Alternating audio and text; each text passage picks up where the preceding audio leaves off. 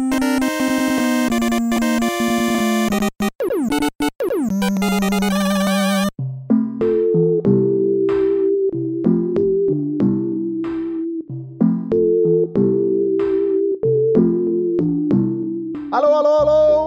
Está começando mais um episódio do Mega Busters, o primeiro da quarta temporada. Olha lá. Quarta temporada em Spencer. O primeiro de 2024, e aí a gente ainda começa com um número redondo, episódio número 70. Que bonito, né? É, 70, mas na verdade tem bem mais. A gente teve especiais, né? É, os episódios especiais e tal. Mas aí, no caso, falando de programa, programa mesmo. Sim. Esse aqui é o episódio número 70. Exatamente. E pra animar aí, né? Eu sei que a gente já tá lá pro final de janeiro. Feliz 2024, né, Maxon? Pra todo mundo É aí. Obrigado mesmo. a todo mundo que ouviu a gente até hoje. E a gente tá aqui fazendo com grande amor, muita vontade. É isso. É isso aí. Feliz ano novo pra todo mundo. Mega Busters continua. Sim, firme e forte. De 15 em 15 dias, às quartas-feiras, sempre com Maxon Lima e Spencer Stack. E vamos mantendo o nosso padrãozinho, sem grandes novidades. A gente fala aqui os aniversários redondos, que é uma Sim. coisa que a gente gosta muito, inclusive de conversar com vocês lá nos comentários. Caso você esteja ouvindo no Spotify, no Deezer, seja lá onde for, saiba que a gente conversa com o pessoal no youtube.com.br jogaetv.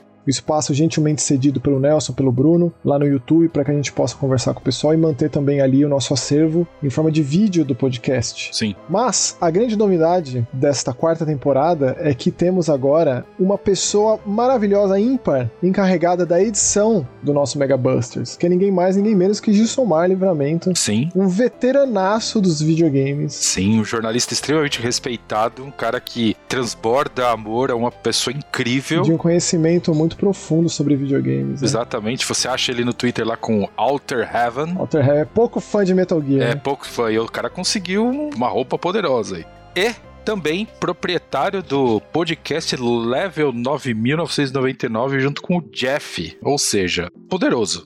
Cara, é verdade, assim, ele não é puxando saco não, tá, Gil? Eu sei que você tá ouvindo, porque você tá editando, mas você é um cara incrível, tipo, eu adoro você, velho, de verdade. Tô muito feliz com isso. É, eu também. Muito provavelmente vocês vão reparar essa evolução técnica que o Mega Busters vai passar a ter, que basicamente era um troço Mambembe, que a gente editava aqui na base do Durepox, do jeito que dava, e agora vai ficar um negócio profissional, vai ficar um negócio fino. Que Profissa. alegria, cara, que alegria. E vamos lá então, Spencer. Começando aqui, ó, por exemplo, a gente teve um grandíssimo aniversário recente que, sabe, muito me faz pensar, sabe, esse aniversário aqui. Hum, por quê? Se especula sobre Switch 2, que logo mais a Nintendo vai anunciar um novo console. Tem que anunciar, né, Max? Não dá pra ficar parada no mesmo console por tantos anos, né? É, do jeito que vende, me faz pensar, pra que fazer outro? É. Por que, que não dura mais uns dois anos? Eu acho que ia continuar vendendo igual. Também acho. Mas de qualquer forma, no dia 21 de janeiro, completou 25 anos de Super Smash Bros. Primeiro de Nintendo 64. Hum. Agora eu fico pensando, imagine um Switch novo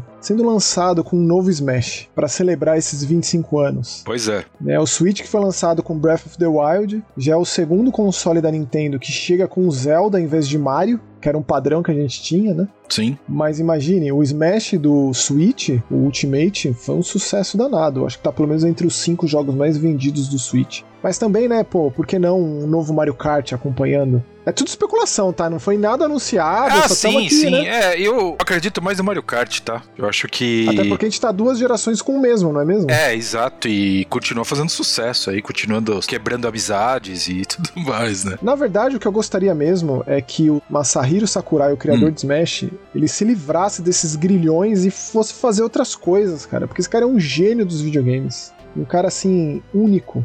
Eu, mesmo sem ser jogador de Smash, eu acompanhava todos os vídeos apresentando novos personagens do Smash, porque aquilo era uma aula de videogame, uma aula sobre a história dos videogames, sobre tudo, assim. Caso você não saiba, né, o Sakurai também é criador de Kirby. Sim, cara, não é brinquedo, não. Kid Icarus também é uma outra franquia dele. Eu gosto muito Sim. dele e fico pensando o que mais ele poderia fazer. Mas de qualquer forma tá aí, 25 anos de Super Smash Bros. E, inclusive o primeiro, né? O pontapé inicial da série. Não, ele tá envolvido em todos. Sim, sim, mas eu falo que é o aniversário de 25 anos do primeiro Smash Bros. Ah, sim, estamos falando do de 64, até porque Exato, exato. Super Smash Bros é o nome do primeiro. Depois veio o resto com Melee, Brawl e por aí vai. Cara, o que eu mais odeio é o For Nintendo 3DS, For Wii U. A Nintendo é, com o nome é, o- é o cúmulo da breguice. É complicado. É. Concordo. Mas é isso, Spencer. Vamos começar com a nossa saraivada de jogos. Para variar, temos muitos. Muita coisa. E uma coisa que a gente sempre comentou aqui nos episódios passados é que a Inin, uma produtora distribuidora de jogos que resgata clássicos, sempre deixava passar o Xbox. Lançava no Switch, lançava no PlayStation. E agora a gente teve aí o In Invasion no Xbox. Porque assim, meio que de uma vez só, lançou uma porrada de jogo. Sim, deu um pontapé inicial aí com uma. Acho que a primeira leva mesmo foram seis jogos, né, Maxon? Que foi aquele Clockwork Aquario que a gente falou aqui já.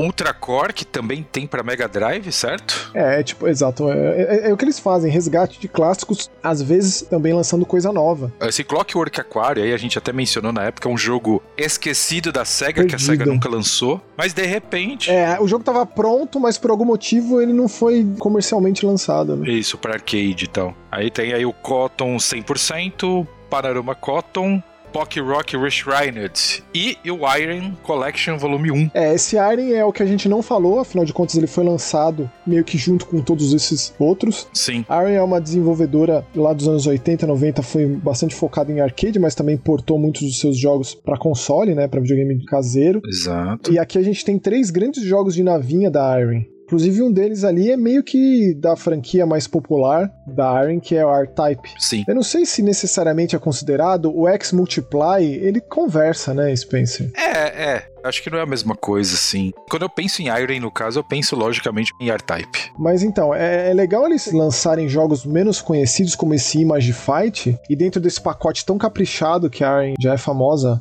com save state, opções de rebobinar a partida, deixa aquela coisa muito calibrada para TVs modernas. Sim. É claro que o ideal de jogar jogo antigo é naquela TV de tubo, etc e tal, né? Mas de qualquer forma, tem esses pacotes que fazem muito bem feito essa, digamos, conversão. Então aqui são três jogos de navinha, casca grossa, são. dificílimos, são mas pesados. que com esses recursos de emulação é possível, é muito possível, especialmente esse lance de rebobinar para você corrigir todos os seus erros e aprender, porque esses jogos eles são jogos de decorar padrão, né? Você meio que joga, aprende de onde vêm os inimigos, como eles se comportam, a trajetória deles, especialmente os chefes, né? E depois vai aprendendo e acumulando esse conhecimento e agindo de acordo com essa função de rebobinar, aí fica mel na chupeta, né? Sim, com certeza. Mas eu gosto demais, cara. Aquele som metalizado, aquela coisa espacial, bem oitentista, assim. É uma coisa. É linda. maravilhoso. E todos esses que a gente comentou, né? Cotton chegando pro Xbox, uma franquia consagrada dos jogos de navinha. Jogo de bruxinha, na real. Bruxinha, sim. É um acordo da bruxa Cotton com aquela fadinha que sabe que ela é viciada em doces, então faz uma troca ali e ela acabar com os monstros invasores do reino das fadas e tal. Eu gosto muito, inclusive a gente, por conta de todos esses lançamentos de Cotton, a gente viu um jogo novo, né, completamente novo, que ainda não chegou no Xbox, mas quem sabe. E aqui o remake do clássico do Super Nintendo, Pock Rock. Fantástico, inclusive, nós falamos aqui, Sim. é maravilhoso. Eu acho que o único que a gente não falou foi o Ultra Core, porque ele saiu antes do Mega Busters começar, não é? Sim, e teve um número seleto de pessoas que conseguiram ter isso em cartucho, né? Porque isso foi lançado para Mega Drive. E aí depois os caras portaram para a geração atual. Ó, oh, uma coisa que eu gosto muito de mencionar, aliás, faço questão de mencionar nesses pacotes de resgate de jogos antigos, é que, por exemplo, esse do Iron, Irem, como eu falava quando eu era moleque, acho que tem todas as versões de cada um desses jogos. Então, tipo, Image Fight, Image Fight 2, tem a versão de arcade, a versão de NES, PC Engine. Ah, isso é maravilhoso. Super CD-ROM. É maravilhoso isso. Isso é divino. E uma coisa curiosa, o X-Multiply, ele é fortemente inspirado na arte daquele de um dos meus artistas favoritos, que é o surrealista suíço H.R. Giger, o pai do Alien. Ou seja, eu acho que ainda assim, aquela coisa de terror sci-fi espacial. É muito maravilhoso, sim. E eu fico muito feliz, porque é uma das coisas que a gente sempre comentou, né, Spencer, quando a gente falava dos jogos da Enin, é Pô, e o Xbox, né? A gente não pende para nenhum lado, mas eu gosto, eu prefiro jogar no Xbox por questão de, tipo, grande parte dos meus amigos estão lá e tudo mais. É isso, né? É que na real, como a gente compartilha a conta, fica também. fácil quando a gente recebe um jogo de Xbox, o Spencer jogar é. também. O PlayStation, infelizmente, não tem essa opção, porém, o Spencer tem a minha conta lá, caso ele queira acessar também, mas é aquela coisa de que tem que jogar na minha conta, né? não pode jogar na conta dele, etc e tal o Xbox facilita o nosso lado. Mas claro, a gente gosta de videogame, ponto final. É exato. Então a gente fica feliz sempre que mais pessoas podem jogar os jogos, né? Então assim, a gente falou desse In Invasion, porque na real a gente sempre começa o Mega Busters com o jogo brasileiro. E nessa edição aqui, primeira de 2024, a gente tem nada menos que dois. Começando com um que. Eu não sei, Spencer, eu fiquei surpreso assim por conta do acabamento do jogo Adore do estúdio brasileiro Cadabra Games. Sim. Na verdade, o Adore foi engraçado, Max. Minha primeira experiência com a Adore foi péssima. É mesmo? E a segunda experiência foi excepcional. Então, assim, é o clássico 880. O que que acontece? Quando eu joguei a Door pela primeira vez, eu criei o save game e o save game sumiu, cara. Uhum. Ele sumiu completamente. Assim, eu fui jogar de novo, é como se eu tivesse começado de novo. E eu falei, não, mas eu salvei, porque quando você quer parar de jogar, tem aquela clássica opção de sair e salvar. Legal. Só que, cara, não aconteceu. Aí na segunda vez ele salvou tudo. E o jogo vai melhorando muito. Um jogo, a trilha sonora dele é muito bonita. Um jogo bem legal, né, Max? O jogo é, assim, é diferente, né? É, com certeza. Seria um jogo de ação, mais ou menos, um RPG, talvez? É ação isométrica, né? Ele é com essa ideia de você capturar e cuidar de monstros, É. criaturas, né? Animais É, desse exato. mundo onde o jogo se passa. O mundo de Gator Drick. E aí a gente joga um personagem chamado Luca, que no começo mostra como que se criou o mundo, né? Tem lá o deus das criaturas e tal, e como ele foi destruído. E aí isso reflete no mundo que o jogo se passa, as criaturas elas estão descontroladas, mais ameaçadoras e não rola um convívio harmonioso com as pessoas. Não vou dizer nem dizer humanos, mas é outra forma de vida desse lugar. Só que nesse Luca, que é o adorador que a gente joga, adorador dessas criaturas, né, com seu cetro, ele doma, cuida, né, não vou dizer controla, mas passa a ser como se fosse um mentor ali. Esse deus das criaturas passa a existir dentro desse Luca e ele quer voltar a existir de fato no mundo, né? E aí rola um- uma relação simbiótica, digamos assim, contra esse outro, É. não sei se bem uma divindade, né? acho que é uma É divindade. tipo isso, rolou uma briga nos tempos ancestrais. né? Exato. Então a gente vai conhecendo outras pessoas, é, aprendendo mais das capacidades desse domador de animais e também aprendendo mais dessa entidade divina que vive dentro Do do Luca. Luca, do protagonista.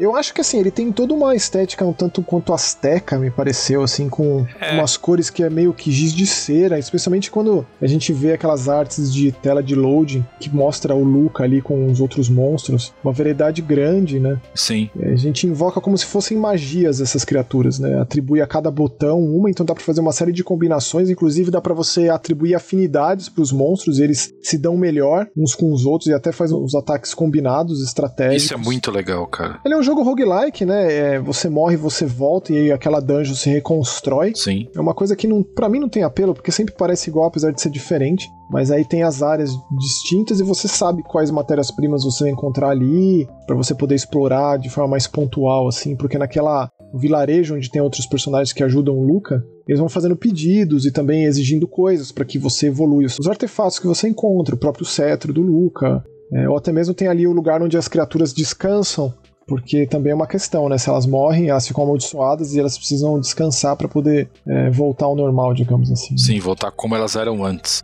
Só pra mais ou menos explicar o que, que acontece. O jogo é isométrico, então você controla o Luca, só que o Luca não tem um ataque. Ele não Isso. bate em ninguém, ele manda a criatura pra bater em alguém. Então você consegue levar ao mesmo tempo quatro criaturas, cada criatura é um botão do controle, ou Y, B, X, A, ou bolinha, triângulo, é whatever, tá? No outro controle. É, até porque tá disponível em todas as plataformas, tá? você manda a criatura. Então a criatura ela vai, bate no inimigo, tipo é um comando bem simples assim. Se você apertar o botão, por exemplo, segurar, você consegue ter um controle de onde você vai jogar a criatura. Senão você simplesmente joga a criatura pra frente. E aí ela ataca o inimigo. Se você perceber que o inimigo pode atacar sua criatura, você pode apertar o botão de novo. Ele traz a criatura de volta. É, ela vira como se fosse uma bola de luz, assim. Uma bola de digamos, luz, exato. E aí, o Luca, então ele esquiva a função dele perto dos outros inimigos. Os inimigos podem atacar ele, ele tem um medidor de vida, assim como as criaturas têm. Então ele esquiva e também ele sequestra, ele pega essas criaturas. Como se ele domasse a criatura e pegasse pra ele.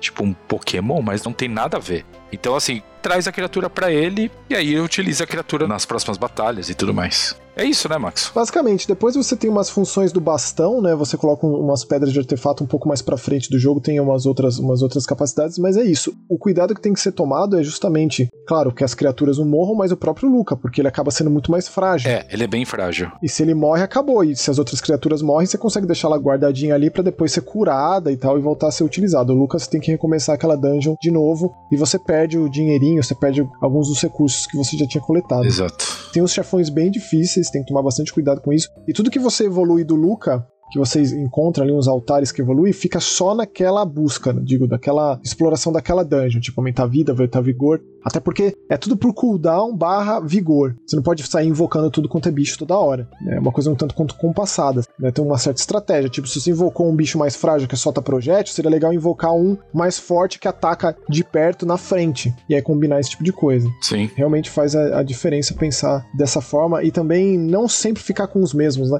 Esse lance da criatura ficar amaldiçoada eu acho legal porque te força a experimentar outros bichos. Exato, porque você fica viciado. É. Os ataques, assim, tem uma criatura que ela sai pulando e bate nos inimigos, tem uma criatura que solta umas bolas de veneno. Então, assim, você acaba, logicamente, se adaptando a certas criaturas. E lógico, você usa mais elas, então você bota elas mais em risco, e aí a chance delas, entre aspas, morrerem e virarem amaldiçoadas são grandes, então você tem que botar lá pra descansar, e aí você tem que utilizar as outras. É isso aí. Por isso que eu falei que a, a minha primeira experiência foi ruim porque eu perdi o save, mas Cadabra Games, olha, de verdade, parabéns, porque tipo, o jogo é uma delícia de jogar, velho. Eu tô adorando esse jogo. E pelo site, cara, são tipo três pessoas. Tem o Diogo, que é o cofundador e diretor criativo, artista, Tá. o Thiago, que é o outro cofundador e programador, o Davi, que é o gerente de comunidade, e o time é esse, cara. É impressionante, assim, pelo quão robusto o jogo é, o tanto de conteúdo Não, o que jogo é tem. robustíssimo, graficamente é lindo, assim, de verdade. Primeiro jogo desses caras, sabe? Caraca, É, é. parabéns, hein? Bem impressionante.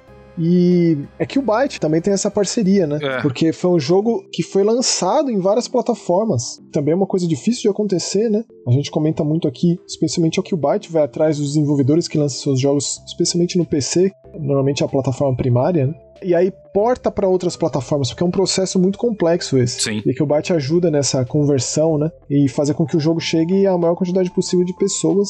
É um belo jogo esse aqui, cara. Eu fico feliz Eu de também. ver o sucesso dele lá no Steam, com bastante avaliação positiva. Sim. No Steam ele custa 50 reais, eu acho que é um preço extremamente justo. Tem uma demo lá, caso você queira experimentar. Mas eu acho que é um jogo bem redondo, sabe? É, como eu falei também, que eu comecei falando da música. Cara, a música no violãozão lá, puta música legal. Ah, é. Cadabra, olha, puta que pariu, vocês fizeram um puta de um jogo aqui, cara. De verdade. Olha, Cadabra e Killbyte estão cada vez ganhando mais espaço no meu coração. É. Quer dizer, agora a Cadabra é o primeiro jogo. Já começou a ganhar um espaço, mas É. a Killbyte tá ganhando cada vez mais porque tá fazendo um excelente trabalho, de verdade. Já uma das grandes surpresas de 2024. Eu sei que o jogo é 2023, né, no caso. É, aliás, é bom você ter dito isso. Tem muito jogo que a gente vai falar nesse programa nos próximos que é do ano passado. É, do ano passado. É, é. A gente não tem essa coisa de ser assim muito imediatista, a gente nem consegue dar conta, na verdade. Não dá, não e tem dá. muito jogo de 2023 que a gente nem comentou. Inclusive, tem jogos nesse programa aqui que se a gente tivesse falado no ano passado, certamente estariam no Mega Busters Awards, certamente estariam entre os meus favoritos Pois do é. ano passado, sem dúvida.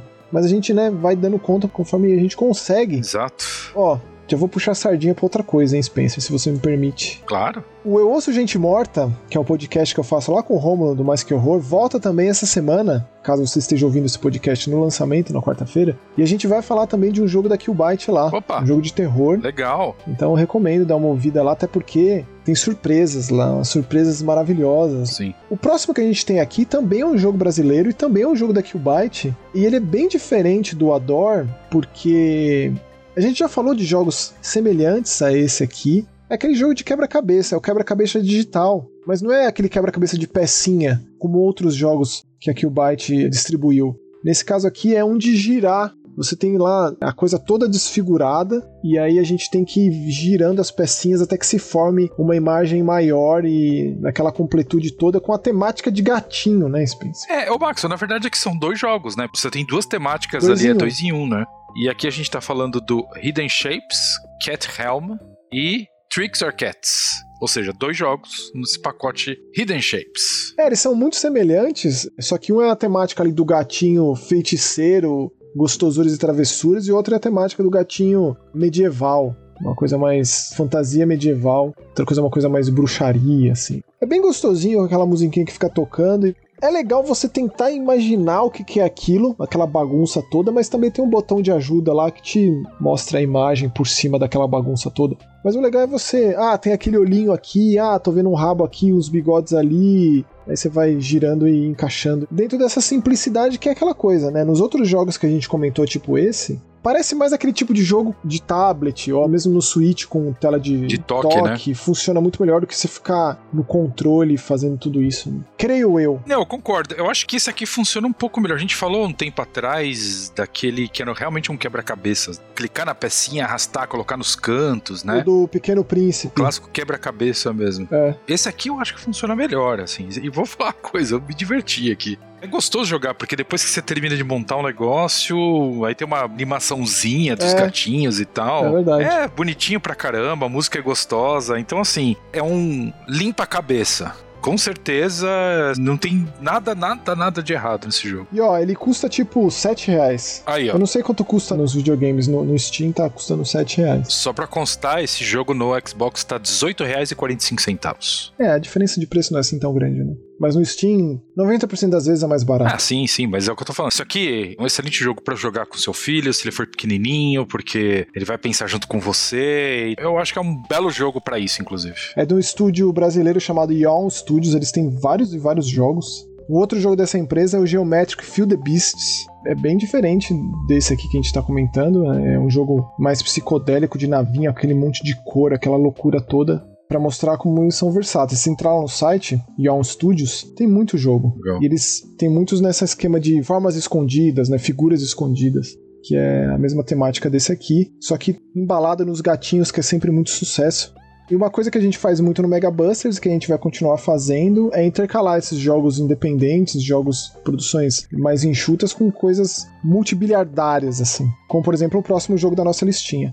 É o jogo de Avatar, Pois é, Max, o Avatar, o jogo do Avatar lançado no final do ano passado. Frontiers of Pandora. Exato, em dezembro pela Ubisoft. É uma produção da Massive Entertainment. Sim, Né, a Massive de The Division. A Massive só tinha feito The Division Amor. até então, o 1 e o 2. paixão. Pelo menos eu, né? Quando eu fiquei sabendo que o Avatar era deles, eu imediatamente fiquei empolgado. Sim. Porque gosto muito de The Division. O Spencer gosta muito mais do que eu. Tipo, o The Division a gente jogou junto. Jogou. Basicamente, os dois, né, Spencer? E, tipo, tem um carinho especial no meu coração pra The Division, porque foi onde eu conheci o Chris, jogando The Division. Pois é, e a gente jogava com o Calef. Fabrício. Pois é, olha só, saudades. Fabrício, inclusive, tá aqui, né? Trabalhou nesse jogo. Esse jogo aqui é um jogo da firma, foi localizado lá na Keywords. Eu tive uma participação muito pequenininha, meu nome nem tá nos créditos, mas eu ajudei ali numa fase muito final com relação a bug, a retake, de corrigir alguns probleminhas, eu ajudei nisso. Porque isso aqui foi um projeto assim colossal, É mesmo, Max? absolutamente monstruoso de grande, de quantidade de personagens, de linhas, um negócio surreal.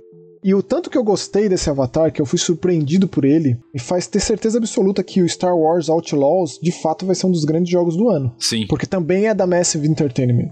E, tipo, esses caras eles estão com uma equipe muito grande, né? Porque eles lançaram o Avatar no final do ano passado. Vai sair Star Wars em algum momento de 2024 e eles estão também fazendo The Division 3, que já foi anunciado. Na verdade, estão ali também ajudando, fazendo suporte no The Division para celular e também fazendo suporte para um The Division free to play. Então os caras ainda estão participando nesses. Provavelmente deve ser uma participação bem menor. Os caras estão fazendo tudo ultimamente. É impressionante. Realmente é impressionante. E assim, eu fiquei um tanto triste com o fato de Avatar Frontiers of Pandora não ter recebido muito carinho. Foi um jogo que saiu aí depois daquela enxurrada de grandes lançamentos, depois É. de premiações, depois, né, essa coisa mais pra encerrar o ano mesmo. E esses jogos que saem muito no começo do ano e muito no final do ano, eles tendem a ser esquecidos ou então assim deixados de lado mesmo, né? E ele é um jogo que ele demanda um certo tempo. Ele pegou certos maneirismos do mundo aberto e tentou trazer pra essa realidade. E eu vou confessar, cara, por mais que eu tenha gostado do primeiro Avatar quando eu assisti lá atrás no cinema, ele ficou na minha memória pelo aspecto técnico. Foi impressionante ver aquele filme no cinema, 3D, etc e tal. Foi. Mas ele não foi um filme que mexeu muito comigo em termos de personagem, de história. E aí, antes de jogar esse jogo, que eu fiquei muito feliz a gente ter recebido, eu me prontifiquei a assistir o Avatar novo, que eu não tinha visto no cinema. Falhei e deixei passar. E eu amei o Avatar novo, Caminho das Águas. É mesmo? Eu achei assim absurdo. Eu assisti com a Vanessa, deixa um beijo aqui pra minha digníssima, que chorou o filme inteiro. É uma mensagem muito bonita que passa ali, muito universal. E assim, tecnicamente falando, é um negócio de outro planeta. E eu fiquei puto de não ter visto aquele filme no cinema. Então eu já fui pra jogar o jogo com essa coisa em mente, né, do impacto da mensagem que passou o filme. Então não sei se isso ajudou a que eu gostasse ainda mais, mas a verdade é que esse jogo eu percebo muita gente comentando sobre ele de uma forma um tanto quanto leviana, superficial, porque jogou o começo E o começo, de fato, ele é um tanto lento, compassado, tem muita cutscene, muita fala. Sim. Por mais que sejam acontecimentos catastróficos ali no início, e que precisa daquilo para desenvolver a história do jogo e levar para um final que eu achei um final pesadíssimo, assim eu percebo isso, sabe? Que tipo, a Massive ela deu uma derrapada na forma como ela apresentou os seus elementos de jogo. Algumas coisas deveriam ter vindo mais cedo para seduzir. Segurar o, o jogador, sim. É, mas eu achei, assim, para mim é um jogo muito impressionante visualmente falando a fauna e flora que ele cria aqui, né, esse ecossistema é incrível. É muito impressionante. Quando você tá ali, a gente começa numa base da RDA. A RDA são aqueles humanos que vão para a lua de Pandora, colonizar e pegar matéria-prima, etc e tal, acaba tendo aquela guerra com os navios nativos de lá. Existem várias tribos de navi Inclusive, a gente joga com os últimos membros de uma tribo da floresta de Navi chamado Sarentu. Existem várias tribos de Navi na floresta, o jogo apresenta cada uma delas. E tipo, na ideia de que aquilo era como se fosse uma escola de Navi para ter essa integração com os seres humanos. E aí acontece algo pesado ali no início, né? Que faz com que esses navios, inclusive com o protagonista que a gente joga, escape desse lugar. Se veja ali numa situação que ele tem que sair de lá e aprender na marra a ser navio, porque ele cresceu nessa base da RDA, que era um outro projeto, né? Existia uma avatar ali, uma humana se fazendo passar projetada como navio para instruir esses navizinhos aí desde pequeno. Então, assim, eu achei um jogo muito bom. Sabe, o jogo foi me conquistando cada vez mais e mais. Inclusive até mesmo o aspecto da primeira pessoa, que é algo que eu prefiro a terceira pessoa, é, foi justificado a médio prazo para mim do porquê de ser do jogo mostrou que a Massive sabe também fazer jogo em primeira pessoa, não só em terceira, tipo The Division, né? Sim. Mas, bom, eu tenho muita coisa para falar desse jogo, Spencer. Então você me interrompe aí e me diz aí. Porque é... eu sei que a sua impressão não foi das melhores, né? É, eu acho que assim, ele realmente ele tem um problema de começar muito devagar, assim. Quer dizer, não é que é muito devagar, a história é muito intensa. Mas o jogo te entrega pouca coisa para fazer, você fica mais assistindo. Então, assim, outra coisa que é importante deixar claro é o seguinte: esse jogo não é relacionado ao filme, ao último filme, nem ao filme anterior. É uma história completamente paralela, certo, Maxon? É, paralela, mas assim, quando começa o confronto armado, né, a guerra de fato entre navios humanos do primeiro filme é justamente quando acontece tudo que acontece ali no comecinho desse jogo, viu? Sim. Então essas coisas estão paralelas. E aí depois tem todo aquele sono criogênico, né? É. De anos e anos, que os personagens acordam depois. Depois de uns bons anos aí. Aí tem essa elipse aí pula, mas aí tem esses elementos em paralelo. Mas aqui são coisas à parte, né? Sim. Coisas diferentes. E aí também tem uma coisa que é uma baita de uma diferença, assim. Apesar do jogo é logicamente um jogo de mundo aberto, que é onde eu me perdi. Porque assim, o jogo ele foge completamente do convencional no sistema de navegação e no sistema de te entregar como chegar em tal lugar. Então, assim, eu me perdi muito no começo. Então, assim, só pra você ter uma ideia, Maxon, isso prova já peso da idade, né? E certas coisas. Eu consegui me perder na parte que escreve Ubisoft Presentes e vai apresentando o nome dos estúdios. Então, eu vou te falar. Spencer conseguiu isso. Eu vou te falar, eu vi muita gente reclamando disso, de ter que procurar na internet aonde tem que ir no jogo. Hum. Mas, cara, honestamente, Spencer, eu não sei se já teve algum, alguma atualização que facilitou isso, mas você me falando isso, eu não consigo entender, cara, porque quando você segura a visão de Navi, que é igual a visão de sobrevivência da Lara Croft, a visão de bruxo Sim. do Garrett, essa coisa que tem tudo quanto é jogo, a visão de águia dos Assassin's Creed, é uma coisa preguiçosa, porém, é um norte, né, para um jogo de mundo aberto, é sempre difícil você fugir do conceito de GPS, de ligar pontinho nesses jogos. Você segura e a visão, ela muda um pouco, e aí, quando você vai olhando ao seu redor, aparece uma mancha azul ali Sim. que mostra que é ali que você tem que ir quando a missão tá atrelada. Então, Maxon, né, sim. a missão tá lá selecionada. Tem isso, da parte da missão selecionada, mas também tem outra coisa. Apesar dele ter essa sinalização, o jogo ele é muito vertical. Demais. Então tem hora que você fala assim: caralho, eu tô olhando em volta, não acho essa porra. Essa porra tá logo em cima de você, só que lá pra Sim. puta que pariu lá em cima. Então você tem que olhar muito. Mas você se acostuma. Então, exato. Com o tempo você se acostuma realmente procurar pra tudo que é lado. Mas isso é bom, Spencer. É bom, então, isso que eu tô falando. Só que por exemplo, eu acho que o jogo falhou um pouco em entregar exatamente a explicação disso no começo. Talvez. Pode ser, porque assim, para mim o jogo eu não pretendo parar até eu chegar no fim. O jogo é gostoso de jogar, cara. É uma perspectiva em primeira pessoa que funciona. É, o sistema de navegação com os naves é muito legal, de tipo eles correrem no mato.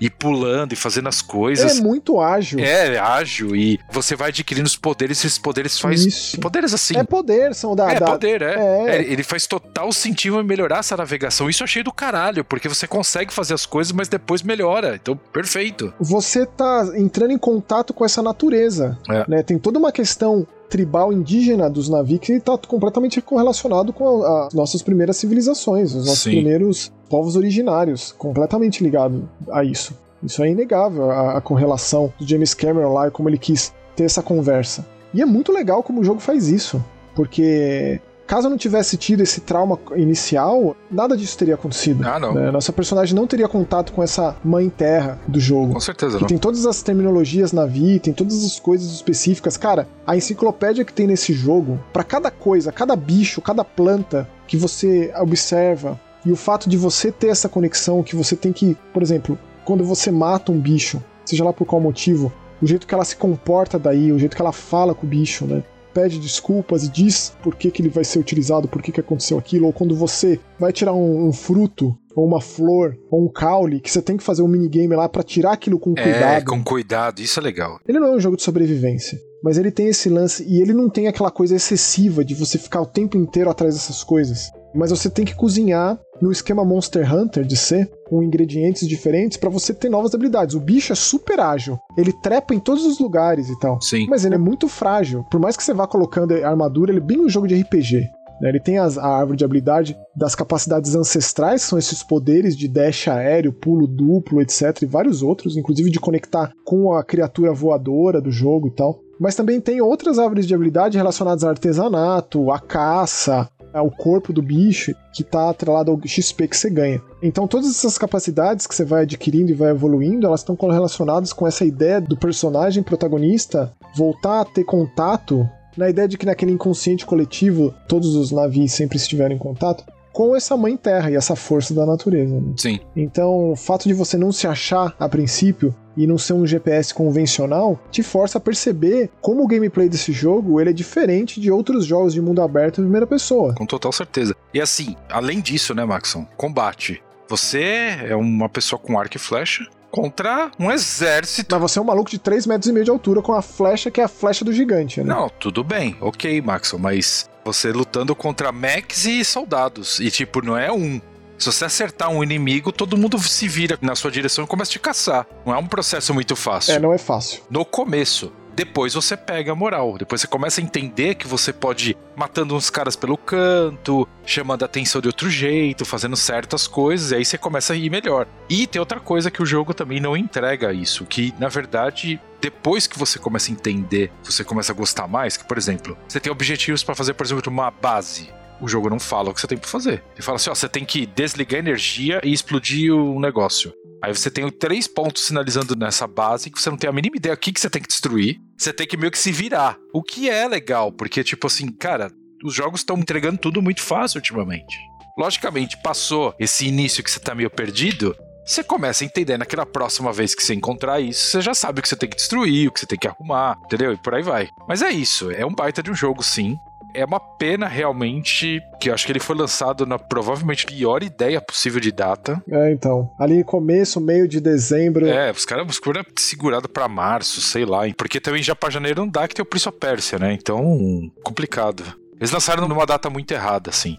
Eu não sei como tá a venda oficialmente, ninguém. Eles, eles não divulgam. Mas aqui, em uma semana, aqui no Canadá, ele já caiu pra 50% de desconto. Ou seja, não vendeu bosta nenhuma. É triste, cara. Os caras entrarem isso em uma semana foi pior que o Mario Rabbids último, cara. É triste porque é um jogo gigante, eu acabei ele com 70 horas. Tem vezes que você não consegue seguir a missão principal, digamos assim, porque fica difícil, então, pô, por que não fazer o resto, né? Por que não explorar esse mundo tão vasto? É. E tem tanta coisa legal, né? E Tem você vai mesmo. aprendendo conforme você vai jogando. Inclusive, dá uma quebrada nessa ideia de tutorial mais convencional e você de fato aprende de uma maneira um tanto quanto orgânica conforme você vai jogando. E pelo menos eu fiquei muito investido porque, cara, a natureza desse jogo é muito maravilhosa. Quando você vai descobrindo as outras tribos e se comunicando com os navios, né? Porque, por exemplo, se você veste equipamentos humanos, você chega numa tribo navio, você pode sofrer preconceito ali. Você pode, inclusive, ser expulso, tipo, você não é bem-vindo aqui. Porque ele tem um esquema do tipo, não existe uma unidade monetária vigente ali. Você tem que trocar itens, você tem que trocar, é tipo, ah, essa tribo tá precisando disso. Se você vai lá, com esse item você já consegue, por exemplo, um equipamento muito bom. E ele não tem um sistema de level convencional, digamos. Ele é aquele esquema de level que é uma somatória de tudo que você é, digamos, de tudo que você está ah, equipado e de todas as suas habilidades. Então, por exemplo, se você coloca uma coroa, algo na cabeça, um diadema, ou coloca uma coisa no peito, uma veste, ou então uma bota, uma luva, e aí você vai colocando essas coisas, vai aumentando esse seu nível máximo. E aí aquela missão, por exemplo, diz que você precisa de nível, sei lá, 15. E aí você fazendo uma missão secundária, de recompensa você ganha uma bota que te passa um level e meio, entendeu? E aí você evoluindo isso, conseguindo aquela habilidade ancestral, e isso também ajuda nessa somatória de coisas. Né? Sempre nessa ideia de que o bicho está tentando se comunicar, o navio está tentando criar esse vínculo com a natureza. Eu acho isso bem interessante, porque você quebra alguns convencionalismos de jogo de mundo aberto, de jogo de em primeira pessoa, e traz pra temática. Com certeza. Eu acho isso legal.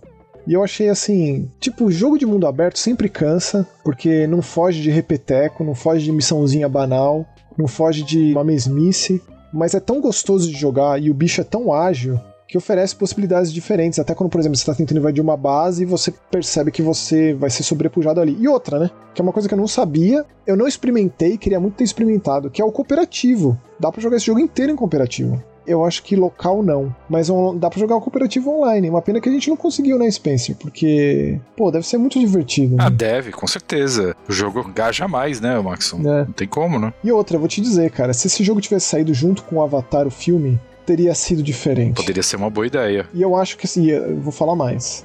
O que eu mais vi por aí foi comparação com o Far Cry. É, porque na época começaram a falar que tava usando o engine, Olha, que tava pegando uma ideia. Preguiça. E não tem nada, é preguiça. Preguiça dessa comparação preguiçosa dessa forma de você sintetizar algo tão complexo de uma forma tão banal assim, sabe? Bom, mas é isso. Avatar, Frontiers of Pandora é um jogo de geração nova que nem mais nova, né? Sim. Geração atual. Atual, exato. Até porque não tinha nem como um jogo desse sair pra PlayStation 4 e Xbox One, cara. Impossível. Não, com aquela quantidade de mato, não, é não, impossível. É impressionante. Quando você tá na selva densa, no meio de uma tempestade. É muita coisa, é muito bonito. É muito impressionante. É muito impressionante. É. Tanto que, tipo, eu joguei no Series X, teve vezes que o jogo de fato deu uma engasgada. E numa experiência de 70 horas, eu tive duas vezes que o jogo fechou. O meu videogame ele decolava para fazer rodar esse negócio. Foi o primeiro e único jogo que foi assim no meu Xbox. Dele fazer barulho, dele eu ficar um tanto preocupado, assim, porque realmente tava penando para tocar esse negócio aqui. Mas é isso. Avatarzitos, Frontiers of Pandora, disponível para Xbox, PlayStation e PC. PC, curiosamente, só pela Epic Games Store. Hein? Sim, verdade. E aí o próximo jogo é um tanto quanto diferente aí, né, Maxon? O que, que, você achou? É diferente. Ele, tipo, você bate o olho, na hora é Paper Mario, né? Exato. Na hora remete. Paper Mario que a gente vai ter aí o remake do Paper Mario 2, o Paper Mario de GameCube, esse ano, em algum momento, a gente não tem a data certa ainda. Só que quando você bate o olho, o Born of Bread, que eu adoro desde o nome, assim. Um jogo de um estúdio francês chamado Wild Arts Games. Ele de fato é um jogo de RPG, RPG de turno, com um cenário 3D e os personagens são aquele papelzinho, tipo aquela coisa muito estilosa e chapada em 2D assim. E você joga com basicamente um golem de pão. Então tá ali o padeiro do reino e de repente Vral ele faz o seu monstro de Frankenstein e é o Loaf, que é o protagonista da aventura. E aí existem outros seres mágicos que passam a existir, curiosamente, nessa mesma época que o Loaf aparece, também aparecem esses outros seres mágicos que começam a atacar o terror no reino porque eles estão atrás de umas pedras para juntar e formar um outro artefato mágico e tal. E quando isso acontece, o pai do Loaf, o padeiro, ele é preso, ele é acusado pela rainha, que é tipo uma rainha de copas, doidona assim, acusado de que é ele o culpado disso tudo que tá acontecendo de errado. E aí o Loaf ele sai numa busca para inocentar o seu pai. Basicamente, esse é o pontapé inicial da história de Burn of Bread, que é um jogo que, tipo, você bate o olho, cara, no gráfico, é isso mesmo. Um jogo pra cima, um jogo totalmente colorido, Nossa, cheio bonitinho. de piadoca. O diálogo é todo bonitinho, tem um lance da inocência, porque o pãozinho aí, o loaf, ele acabou de nascer, então ele é ingênuo total. E ele não entende muito a maldade no começo, então ele vai lá e fala: tá bom, vamos fazer. E, tipo, ele não entende maldade, ele não entende perigo. Então, assim, é bem legal. E aí, logicamente, o personagem vai evoluindo e vai, vamos dizer assim, mais experiente com a vida. Cheio de malemolência. E aí vai mudando, logicamente. Mas o jogo é muito, muito legal. E você vai encontrando outros parceiros, outros amigos, companheiros no decorrer da história todos são muito carismáticos e têm capacidades próprias, né? Porque, pô, o jogo se inspira no Paper Mario, então quer dizer que fora da batalha também tem muita interação com o cenário. Então ele bate com uma colher de cozinhar, e aí tem um outro personagem que é o Guaxinim que ele cava. Depois você encontra um bode karateca que ele medita e você aciona, por exemplo, um cogumelo invisível. E aí, conforme vai, você vai encontrando outras coisas. É um jogo extenso, um jogo que se aprofunda bastante nessa coisa de civilizações antigas e quem é esse vilão, quem são esses vilões que estão querendo ressuscitar exatamente o quê. Inclusive, eu vou dar um leve spoiler, porque eu acho que talvez chame a atenção de algumas pessoas que gostam de RPG japonês. Esse jogo aqui ele faz algo que o Breath of Fire 4 fez, hum. em termos de colocar a gente no controle do vilão em determinados momentos. Isso é muito legal, porque o vilão ele, ele é super poderoso, ele comanda uma gangue ali de malfeitores, cada um com as suas características, é muito legal quando eles aparecem.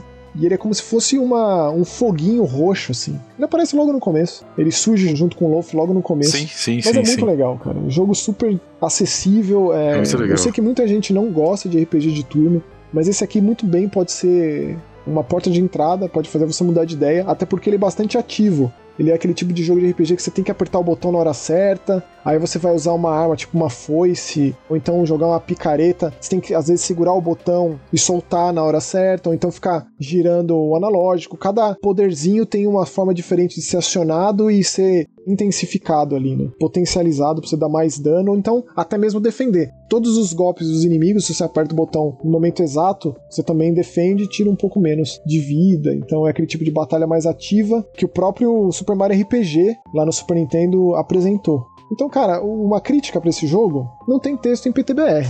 A história é muito importante, não acompanhar os diálogos, você se perde, inclusive tem vezes que você não sabe direito o que fazer, você tem que conversar com os NPCs para ter um norte. Os menus são muito bonitinhos, né, Spencer? É tudo desenhado como se o próprio Loaf tivesse desenhado com giz de cera. É ultra estiloso, é. Tem muita coisa desse jogo que é muito detalhadinha, cara. Eu também é um acho. jogo muito caprichado, muito carinhoso. É um jogo muito bonitinho. Concordo plenamente. Baita de uma surpresa divertida, assim, acho que realmente se ele quer dar uma chance pra RPG por turno, talvez chegou a hora, porque isso aqui é um excelente pontapé inicial. Disponível em todas as plataformas. Sim. No Steam ele tá custando, ele tá em promoção agora, tá custando 60 reais. Sessentinha. De novo, pelo tamanho é muita coisa, assim, é um jogo grande. Né? A gente vai ficar entretido ali. E caso você não goste de fato de jogo de RPG de turno, recomendo com uma certa parcimônia, assim, dar uma olhada primeiro, dar uma pesquisada, ou então vai na nossa que é sucesso, porque é mais um jogo, como o Spencer bem pôs, feito com muito amor, tal qual o próprio Loaf, que o pai dele, o padeiro, fez ele com muito amor, com certeza. É muito legal, cara. A relação dos dois é muito bonitinha. É muito Pinóquio e Gepeto versão É. Disney, assim. Versão Disney, por favor. Só que É. o Loaf não é um desgraçado igual o Pinóquio. Ele é realmente bonitinho e gente boa. Próximo jogo, Max. Continuando. Eu admito que o próximo jogo, pra mim, é divino.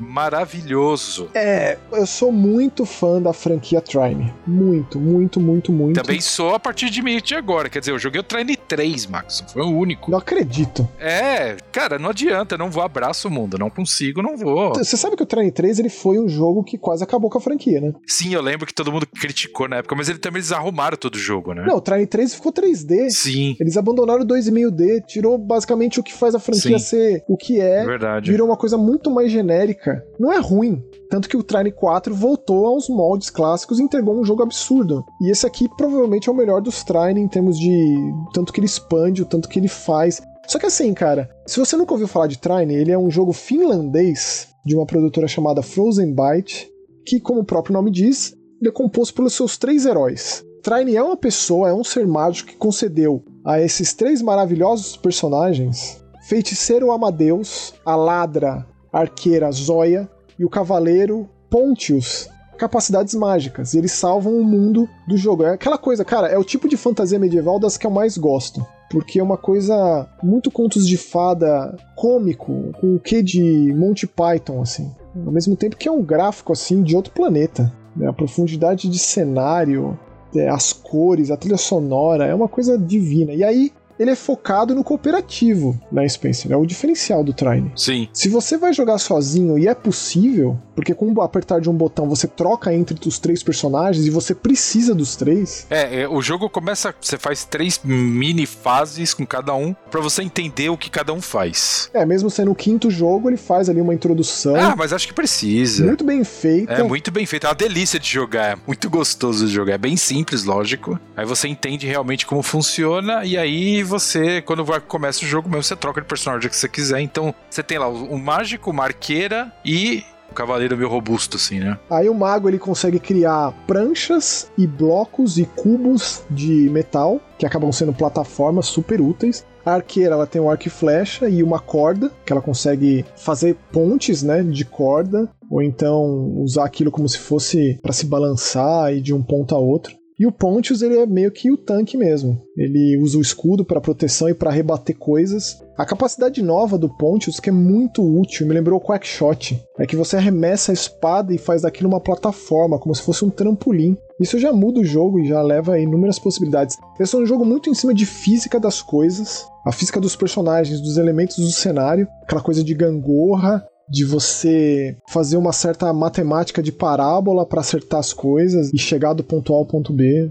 Mas, cara, esse foi o primeiro Trine que eu não joguei com alguém. É mesmo? Eu tive a sorte de jogar todos os Trines com um grande amigo meu, Daniel. Deixa aqui um beijo no coração do Daniel, que agora mora na Austrália. Sinto muita, muita falta desse meu grande amigo. E, cara, a gente jogar Trine num evento. Então isso transforma o jogo. Isso porque, imagina jogar de três, cara, como deve ser assim a experiência. Nossa, deve ser demais. E esse jogo ele tem de, como recurso de acessibilidade, o jogo percebe as suas dificuldades. Seja na, no combate, que o combate sempre foi o ponto mais baixo, assim, a parte mais fraquinha de Trine. É muito simples para todo o resto. É um jogo muito opulentamente maravilhoso. E aí o combate é super simplesinho, né? Super básico. É, não, perfeito, Max. Mas funciona. Ele só não é especial. É, exato. Então, assim, eu joguei todos com esse meu grande amigo, então, tipo, são muitos momentos de eureka, assim, de ahá, como esse jogo é genial, olha só como esse jogo te ensina as coisas, como é tudo muito bem feito, muito bem estruturado, e cada habilidade nova, o negócio se transforma. Nessa história de que os três heróis eles foram convocados para serem homenageados na cidade onde eles adquiriram seus poderes, quando eles chegam lá, eles são aprisionados. Tem uma rainha má lá que quer meio que tirar esses poderes deles porque acha que eles estão muito overpower. E aí meio que começa a passar a informação para a população de que tudo que tá dando de errado lá nesse mundo de Trine é culpa deles. Eles meio que tem que ir lá limpando a, a barra deles aí, mundo afora. Mas é uma coisa muito leve. É, bem É leve. um clima meio de Hobbit, assim, né? Se a gente for falar de Senhor dos Anéis, ele fica mais nessa coisa mais aventuresca, É. mais leve, gostosinha de ver, assim. Eu adoro, cara. Mas é isso, Trine 5 disponível para Xbox, PlayStation e PC, Maxon? Acho que é isso, né? Disponível em todas as plataformas. Oh, beleza. E ó, deixa eu falar um negócio muito importante. Tá tendo lá no Steam uma promoção de todos os Trines. Ah, merece, todos hein? os Trines por 90 reais. Merece. Cara, todos. Trine é uma série muito divertida. Cara, eu pensei que fosse mais conhecida. Eu comentei com o pessoal lá no trabalho, o pessoal não conhecia. Eu fiquei feliz de ter apresentado o Trine pra umas pessoas ali muito queridas, sabe? Muito fãs de videogame. Porque, porra, isso aqui não é qualquer coisa, não. Mas é isso. O mesmo eu não posso dizer do nosso próximo jogo. Sério, Maxon? É. Pô, achei divertido, meu. Ah, não. Zoado, cara. Estamos aqui falando de Timberman, The Big Adventure. Timberman, um jogo de uma produtora chamada Storm Trident, de uma produtora chamada Digital Melody. Exato. Timberman é uma franquia, tem vários, inclusive tem até VR. Você sabia dessa? Nossa, não, não sabia. Tem muitos. Caraca. Tô lá no site da Digital Melody, cara. Isso aqui é o básico do básico do básico do jogo 2D pixel art É. de ação em plataforma. É simples. Mas é, pelo menos é bem animadinho, a musiquinha era legal. Eu acho que a gente, dessa pegada desses jogos mais simplórios, vamos dizer assim, a gente já pegou coisa pior. Não, ele não é mal feito, Não. de forma nenhuma. Por isso que eu tô falando. Eu só acho ele bem sem gracinha mesmo. A gente tem o nosso camarada Timberman aí do título, ele também tem um melhor amigo dele que é o ursinho de macacão e boné. Sim. O Timberman ele é bem o lenhador clássico, com sua touquinha e camisa xadrez e barba e o seu machado. E o urso é basicamente igual. Ou se você passar à frente no Starbucks, um hipster, mesma coisa, mesma pegada, que tá camisa xadrez e tal, né? Deve ser legal jogar de dois. É. Dá pra jogar de dois. Porque de um é muito, muito básico. Você não tem muita coisa pra pensar ali, né? Nada. É. Não vou dizer que eu fiquei ofendido com o jogo, né? Ele é só totalmente esquecível.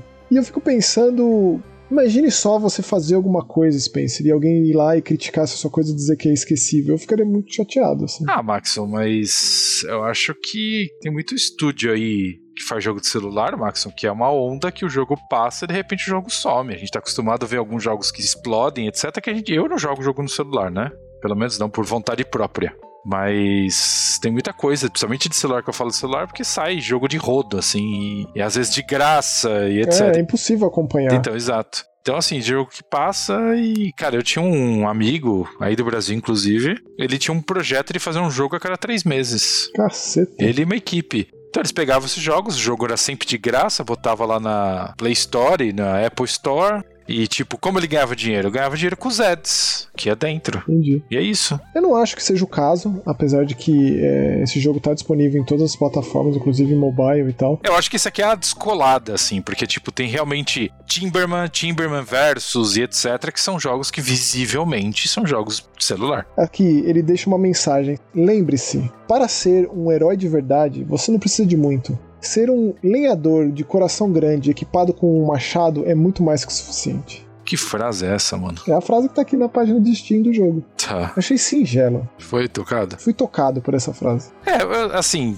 é divertido. Eu não vou falar que eu achei o jogo ruim. Mas é o que o Maxon falou. Tipo, se me perguntar dele daqui dois, três meses, eu não vou lembrar. vou lembrar talvez por causa do nome, talvez por causa do urso ali, que o personagem é legal. Você consegue trocar de personagem durante o jogo também. É verdade. Muda micro coisas, né, com cada um. Não muda nada, assim, não muda nada. É pura perfumaria, porque é igual. É, o cara vai com o machado e o urso vai na porrada, né? Isso. Agora, o total oposto desse jogo aqui é o próximo. Porque se tivesse em algum Mega Busters do ano passado, certamente ele entraria na minha lista de favoritos em muitos aspectos. Nossa, então a gente vai ter um contraste de situações, Max. Que bom, eu adoro quando isso acontece. Nossa senhora, eu caracterizo aqui um dos piores jogos que já passou no Mega Busters. Sem brincadeira. Pera aí, você tá falando do mesmo jogo? Sem tá seguindo a lista que a gente tá lendo, sim. O Thirst Sweeters. Nossa, é uma das piores coisas que eu joguei na minha vida. Thirst Sweeters, é, tipo, o fato de eu existir no mesmo mundo com esse jogo me deixa mais feliz, faz eu ser uma pessoa mais feliz. Nossa, para mim é uma agressão desnecessária aos seres humanos. Isso aqui. Eu tô falando sério. A arrogância e a prepotência do personagem principal é tão grande que minha vontade era entrar na tela e sentar porrada ah, nela. Ah, então quer dizer que é assim para você. O fato de você estar tá com um personagem que você não vai com a cara e já não, faz não, não, não, você... não, não, não é isso. Mas aí. o jogo é sobre descobertas. Como descoberta, então, Max? Se você termina esse jogo e você vê onde essa personagem chega. Ela nunca admite que ela tá errada. É exatamente o Xerox da geração de pera, hoje. Pera, quanto? Você jogou meia hora do jogo, Spencer. Imagina, Isso aqui é um jogo de RPG, um jogo longo. São dezenas de horas para acabar. É difícil. As batalhas são boas, é. As batalhas são legais. A personagem muda radicalmente conforme você vai jogando. É o grande lance desse jogo. Ah, então pode ser isso, porque, tipo, nossa. O Thirst Sweeters é assim. Tô te falando, cara, esse é um problema muito sério com relação ao personagem. Se você não se identifica com ele, de alguma forma, você tende a ter esse discurso que você tá tendo que é muito perigoso. Por que perigoso? Mas que. Vamos lá, vamos lá. Nos minutos iniciais, o que, que essa personagem faz para você se prender a ela? A personagem é um ponto, tem todo o resto do jogo. Eu tô dizendo que, tipo, o negócio vai desenvolvendo. A personagem principal se chama Jala, ela tá voltando para a cidade natal dela, porque vai ter o casamento da irmã dela. Só que acontece que ela saiu desse lugar, assim, exatamente do jeito que o Spencer falou. Fugiu. É. Abandonou a namorada, abandonou os amigos, abandonou os pais. Ela é uma imigrante indiana nos Estados Unidos. E, tipo, ela, a família dela já passou por muitas dificuldades, já fez por onde para dar condições para essa menina, agora mulher, existir e ter uma vida digna nesse lugar. E aí. E ela meio que jogou tudo isso no lixo e foi embora. Isso, e nesse histórico, tudo que ela faz, essa bomba de fumaça e some, ela teve um monte de relacionamento. Ela largou todos eles sem alguma explicação. Sim, tipo, e ela vai reencontrando todas essas pessoas. Então é um jogo sobre redenção. E não vou dizer uma redenção simples, de simples pedidos de desculpa. Mas espera aí, Maxon. Por que, que é uma redenção? Porque ela foi uma maldita com todo mundo. Sim, beleza. Mas por que, que é uma redenção? Porque ela volta para a cidade dela com uma mão na frente e uma atrás, e ela não tem para onde ir. É o único lugar também. que ela tem para voltar é a cidade. Então, por isso que ela tá fazendo redenção. Depois você faz a merda, é fácil pedir desculpa, Maxon. Não discordo. Mas o fato de ser uma personagem é isso mesmo, uma personagem difícil, é, arrogante. Ela é difícil. Mas aí você vai conhecendo ela melhor e você vai vendo pelo que ela passou e você vai vendo por que ela fez as coisas que ela fez e por que ela pensa do jeito que ela pensa.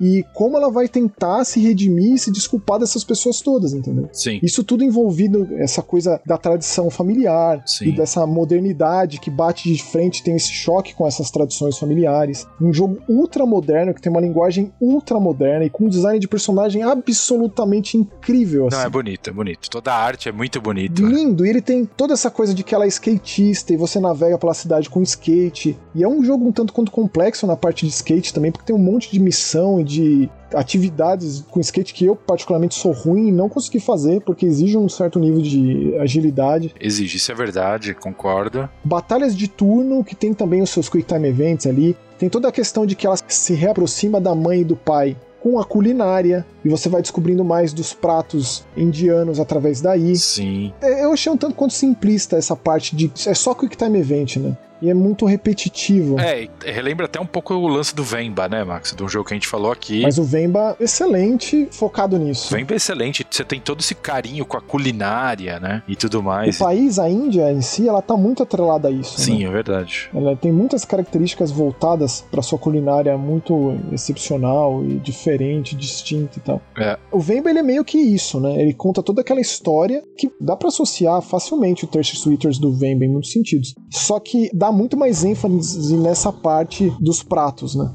Nesse caso aqui, a ênfase é mais a personagem, a Diala. É o crescimento da pessoa, né? Isso, o amadurecimento. Ela era uma moleca egoísta, egocêntrica, e ela vai se descobrindo e vai se redimindo.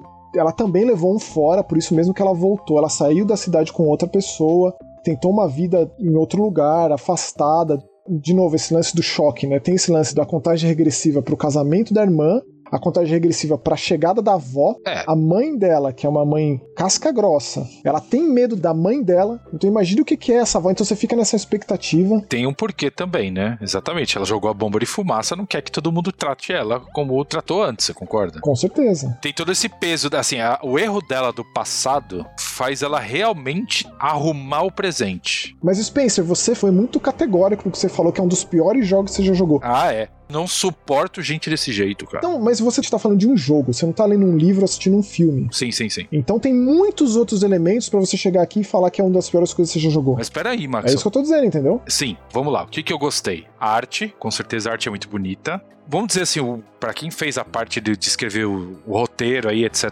realmente é muito bom, porque você acabou não mencionando, eu acho que isso não acaba não sendo spoiler. O personagem, ele não está sozinho, mas ela está conversando com ela mesma. Não, não é ela mesma, é a irmã dela. Como se o inconsciente dela fosse a irmã dela. Sim, sim, sim, mas. Né? Então, mas não existe. É, é, assim, é um inconsciente, é isso que eu quero dizer. Tipo, não é uma pessoa com que ela realmente tá conversando. Então, tem algumas reações que ela mesma fala que não faz sentido e realmente não faz sentido porque é coisa da cabeça dela, né? Mas o jeito que ela trata as coisas, onde ela não admite erro, assim, por muito tempo. Tudo bem, mas calma. Continua falando do resto. O sistema de batalha do jogo. O sistema de batalha é muito enrolado pra uma batalha, Max.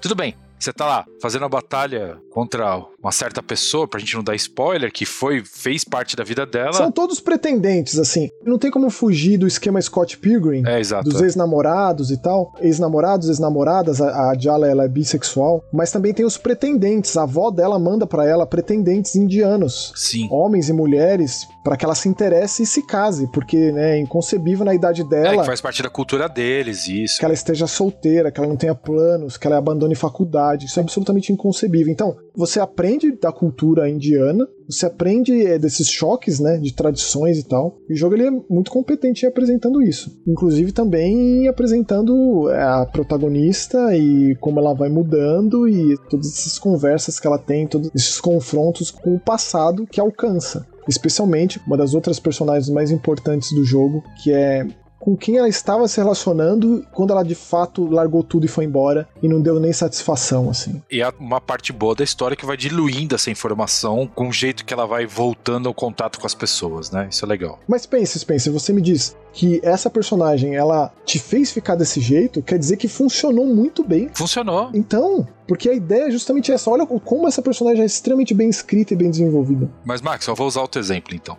Você que trata de filme de terror no seu canal ali, além de outras coisas e tal. Se você pega aquele filme de terror adolescente atualmente, onde você tem um bando de adolescente pé no saco, o filme não começa a encher o saco se o filme não for um terror bom? Exatamente por causa dos personagens? Logicamente, a gente assistindo Sexta-feira 13 lá de trás, a gente comemorava quase a morte de todo mundo ali. Mas é muito difícil, Spencer, comparar filme com jogo. Eu sei, mas aqui você tem uma história que desenrola de uma forma que a personagem demora um tempo para cativar. E esse, pra mim, a barreira desse tempo passou. Chegou um momento que eu não aguentava mais ela. Isso é extremamente válido, mas assim, é uma pena, porque você abandonou um baita do jogo, cara. E eu acho ah, que talvez fosse, você fosse mudar a opinião sobre isso, mas se chegou num ponto do insuportável, não faz o menor sentido. Para mim, ela ficou insuportável, a personagem, tudo ela reclamava, tudo ela falava. Até porque, assim, é, a, além dessa história toda, pessoal, existe também uma problemática da cidade. A molecada tá sendo doutrinada por um cara lá vestido de urso com os pensamentos totalmente errados e é daí que ela começa a não se relacionar, mas voltar a ter contato com outras pessoas do passado para tentar solucionar o problema da cidade aí a molecada tá meio que desvairada, sabe? Sim. Não indo mais no colégio, mas também tem outras questões interessantes, né? Que mostram um outro lado dessa personagem e não necessariamente a forma como ela lida com as pessoas, né? E com seus relacionamentos e como ela trate essas pessoas, né? Como maltrate, distrate, etc e tal. Mas, pô, quando eu paro e penso nesse jogo, é de um estúdio chamado Outer Loop Games. O outro jogo deles chama Falcon Age. Nunca joguei. Eu acho um jogo bem mais ou menos. O design de personagens é muito semelhante, dá pra ver que é até o mesmo artista, mas isso aqui é uma baita evolução. O Vemba ele teve muita ênfase no passado, e eu fico triste porque o Thirst Sweeters me pareceu também um que passou pela tangente, assim. Cara, eu não vi ninguém falando desse jogo, que é triste. Esse jogo saiu no Game Pass, ele foi lançado no Game Pass. Ele pode pesar um pouco enquanto RPG de turno, porque ele tem bastante Quick Time Events, mas ele tenta ser temático, né? Por exemplo, você tem que intimidar os seus adversários para que eles tenham medo ou que eles fiquem seduzidos de alguma forma ou de outra por você com aqueles Quick Time Events. Isso abre espaço para fraquezas, né? que você pode acionar e daí a partir do momento que o personagem abre essa fraqueza você usa esse ou aquele poder ou então conforme você vai conciliando se conciliando e criando amizades e vínculos com outros personagens você usa eles como summon na batalha esse aqui entraria na minha lista de jogos preferidos do ano passado, Spencer. Eu juro pra você. Nossa. No final das contas, foi uma história que me tirou lágrima, foi um negócio muito tocante, muito marcante e para mim é inesquecível. Por isso que eu falei que é o oposto do nosso camarada lenhador sem graça lá. É, lenhador sem graça é aquilo que passa, né, Max? E esse aqui marcou você, nem que tenha sido pela essa parte negativa, né? Exato. Eu me senti jogando, sei lá, um Life is Strange onde eu odeio o personagem, é isso. É logicamente completamente diferente, eu sei, mas ele me trouxe esse conceito no começo, assim, sabe? Mas ele é moderno como Life is Strange, pode crer que é. Sim, sim, Ele é sim. ultra moderno. E eu vou te falar, a tradução desse jogo, o texto PTBR disso aqui tá uma coisa fina. Ah, isso é bom, hein? Eu joguei em português, sim, Porque sim. ele atualizou os termos, ele foi ultra contemporâneo ali na forma como ele foi as gírias. E outra, a dublagem também. A dublagem é um negócio de louco desse jogo. Bom, eu realmente fiquei apaixonado no Touch Sweeter, sim. E ele foi muito marcante para mim.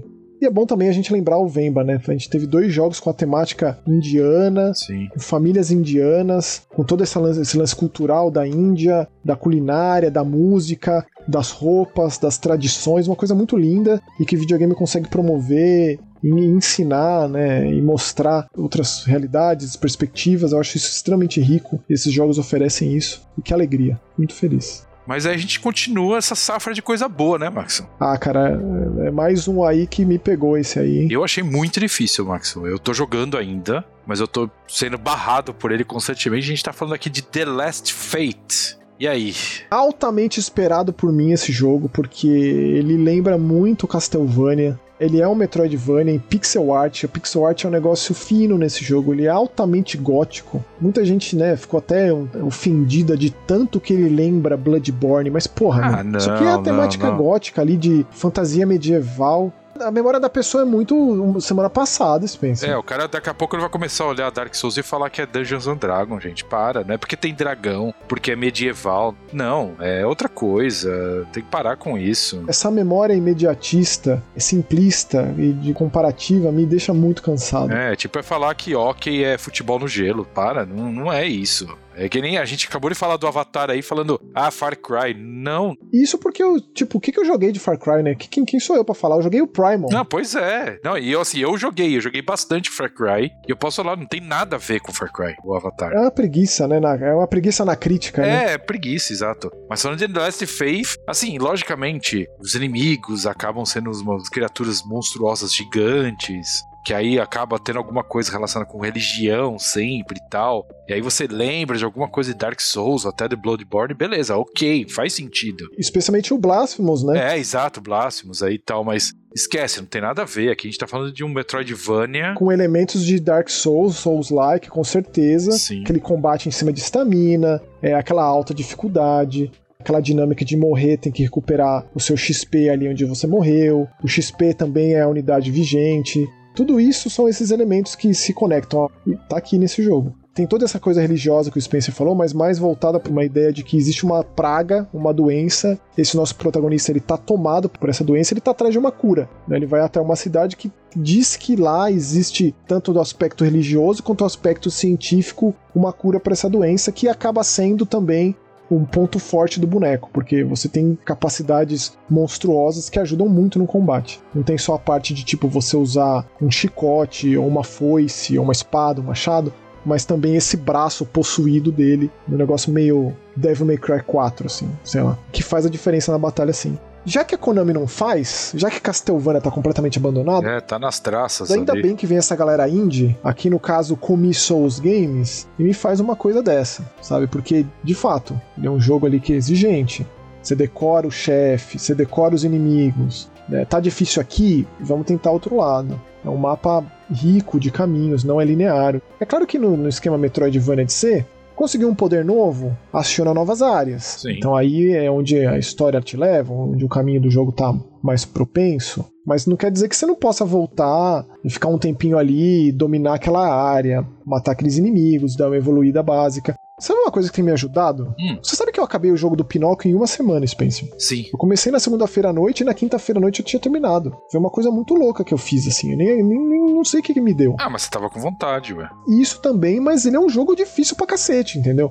Uma coisa que me ajuda nesse jogo, me ajudou muito no Last Faith e no Pinóquio, e eu meio que vou começar a fazer isso nesses jogos. Porque você tem que evoluir os seus status, né? Sim. Quando você mata o inimigo, não é que o boneco evoluiu. Você ganha aquele XP, você tem que distribuir. Tá. E antes de você distribuir, aquilo é um risco. Você pode morrer e perder. Uhum. Pode perder 10 horas de jogo, etc. Sim, sim. Quem nunca perdeu 100 mil almas nessas porra desses jogos, né? Pois é. A única coisa que eu evoluí até o level 25 foi a vitalidade. E o resto? O resto eu deixei, não evoluí. Minha barra de vida ficou gigantesca. Mesmo um tanto quanto fraco, um tanto quanto menos ágil, eu consegui lidar tendo mais vida e tendo mais tempo sem a frustração de ter morrido e voltar de novo no bicho. Faz sentido o que você tá falando. E foi uma experiência menos traumática. Sim. Juro pra você, cara. Juro pra você. Funcionou pra mim. Sabe, é uma coisa louca, né? A gente falou um tempo atrás, aqui, ano passado, de Ghost Song, e você falou que o jogo era muito difícil e tal. Eu achei esse jogo bem pior de dificuldade que o Ghost Song. mano. Cara, esse jogo, que ele pega pra mim é que eu gosto muito da trilha sonora. Ah, a trilha sonora é fantástica, puta que Eu pariu. gosto muito do visual. Essa coisa cinza, triste, melancólica,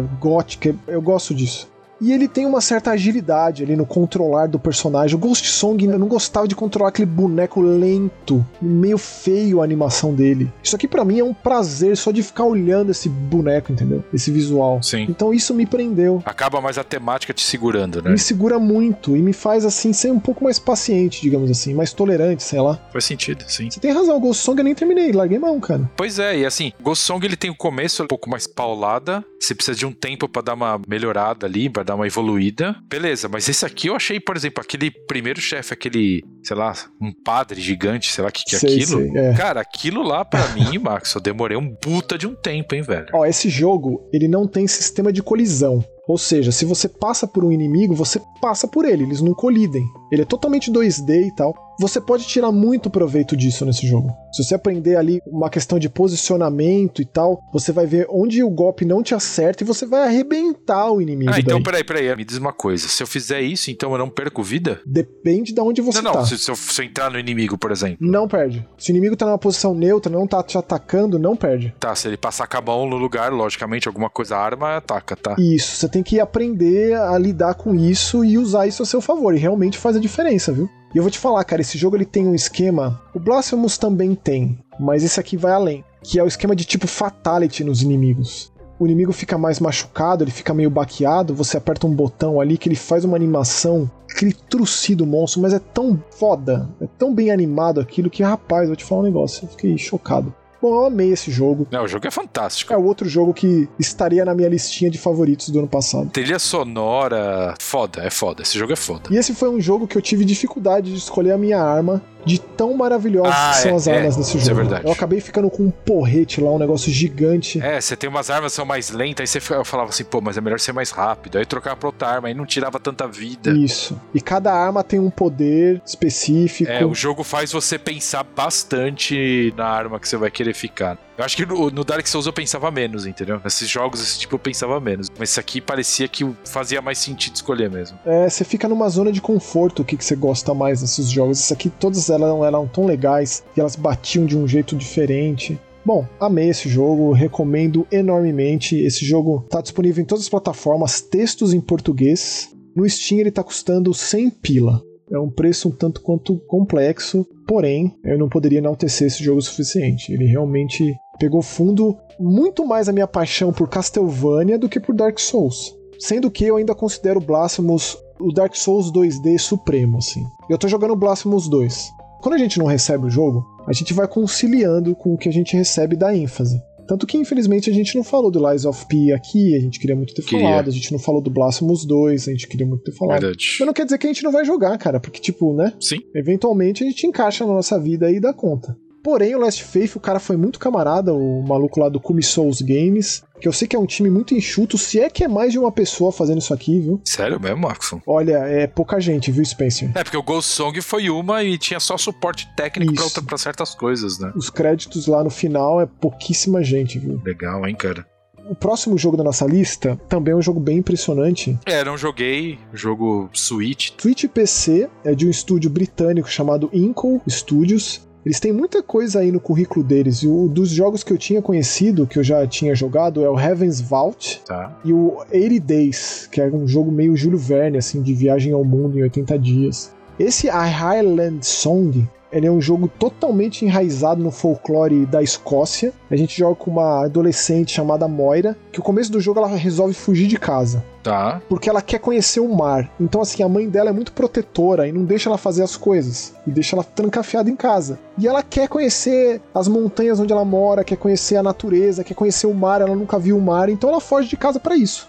E ele é uma mistureba de coisas, Spencer, porque ele é um jogo perfilado, 2D, com uma arte muito bonita. Ele tem elementos de sobrevivência, porque você tem que dormir, descansar, o tempo vai passando. Ela é uma adolescente, Tá. ela se machuca, ela morre daí de cansaço e tal. Se chove, ela fica encharcada, a vida dela diminui. Você tem que, de fato, achar um lugar seco pra se esconder, pra passar o frio ali, uma caverna ou embaixo de uma árvore que seja. Enquanto você tá correndo pelas montanhas e tentando chegar cada vez mais próximo do mar. E aí, de repente, começa a tocar uma música. E aí vira um jogo de plataforma musical, tipo Rayman Legends, sabe? Nossa, Você tem noção de quão maravilhoso é isso, pô? fantástico, sim. Pô, espero que isso aqui venha pra outras plataformas, porque, porra. Eu acho que vai sim. E aí ela escala, o tempo vai passando, e ela vai se animando ou desanimando, vai lembrando daquele tio dela que contava aquelas histórias, e aí você vai sabendo mais sobre o folclore do lugar, das lendas, das criaturas, né? É, é muito gostoso jogar isso aqui, cara. É muito diferente, é uma mistureba de gêneros que funcionou perfeitamente, e mostra como o videogame consegue fazer justamente essa coxa de retalhos e enquanto conta uma história muito instigante, e, tipo, morreu, perdeu, recomeça,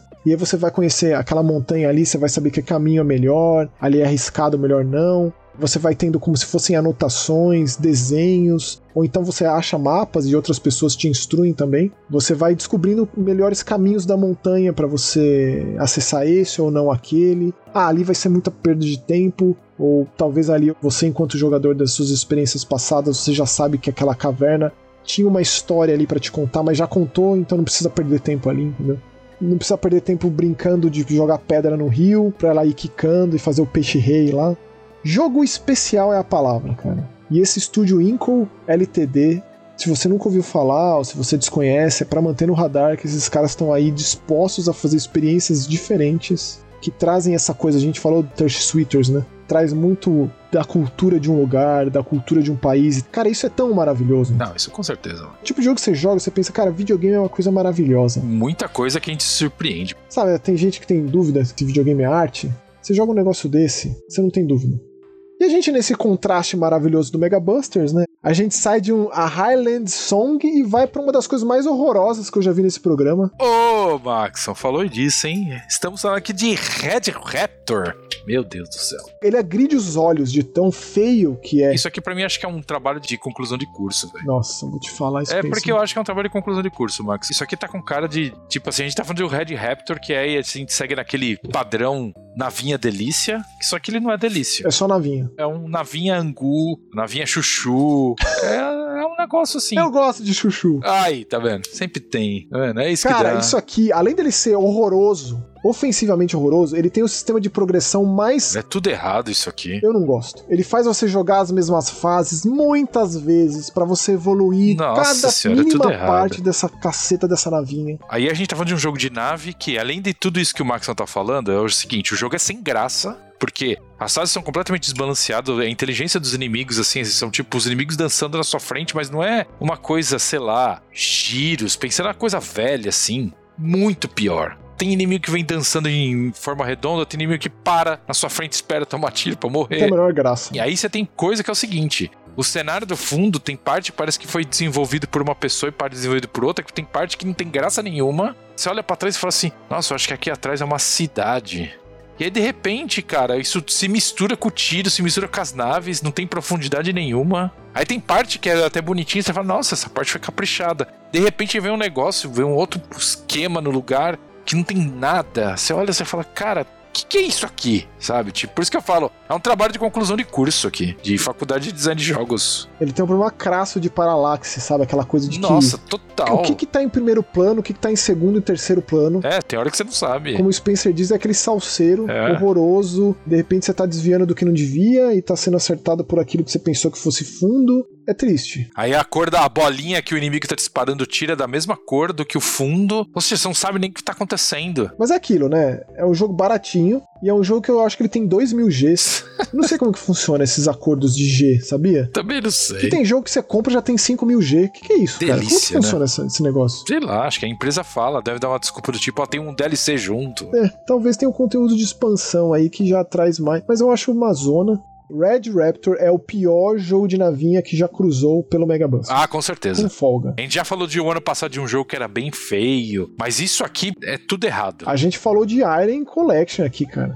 Iron é alto nível da navinha. Sim, A sim. gente falou de Cotton. A alto nível da navinha nos anos 80, 90, Maxon. A gente tá falando de um jogo de 2023 aí. O jogo foi lançado dia 11 de outubro de 2023. Já é lá no Steam, ou seja, provavelmente a primeira versão. Olha, esquecível. Mas assim, esquecível com força. Mega Busters volta com um jogo de navinha, Ah, volta com lindo. Metroidvania, com Souls Like, jogo brasileiro. Só felicidade. Que alegria. O Avatar aí que, cara, foi crucificado pela imprensa injustamente. Sou um defensor do Avatar. Então, pois é. Eu fui conversando com o Maxon, o Maxon viu eu melhorando. Porque assim, eu comecei o jogo não indo muito com a cara, mas eu falei assim, eu gosto muito de mundo aberto, né? E aí a gente tem já o primeiro contraste de 2024 é o Maxon gostar mais de um jogo de mundo aberto do que eu. É verdade. Ô, A gente precisava mencionar isso, porque, ó, já não é normal. Estamos falando com o novo Maxon aqui, ó.